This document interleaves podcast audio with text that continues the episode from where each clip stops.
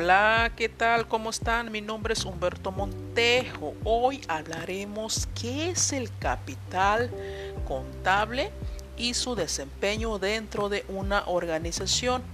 El capital contable es la inversión que realiza una o varias personas y un conjunto de organizaciones con el objetivo de obtener utilidades a un corto o mediano plazo. Todas las empresas cuentan con capital contable, inclusive las no lucrativas. Ok, ¿quiénes son las empresas no lucrativas?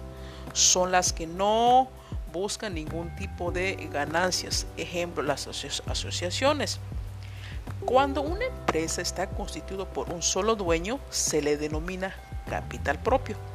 Cuando está constituido por más de una persona o una sociedad, se le suma las aportaciones e igual o desiguales se le conoce como el nombre de capital social.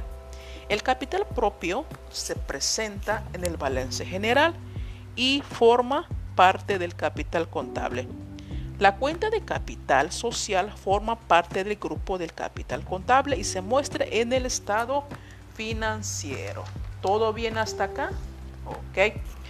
Cuando es Capital propio es un solo dueño, es quien toma las decisiones sobre la empresa, a comparación de un capital social, a menos de que el dueño principal otorgue el 50% de las acciones. Y si no, el tema del 50% siempre tendrá que tomar y aprobar las decisiones de los socios. En conclusión, el capital contable es el valor residual de todos los activos una vez reducido todos sus pasivos.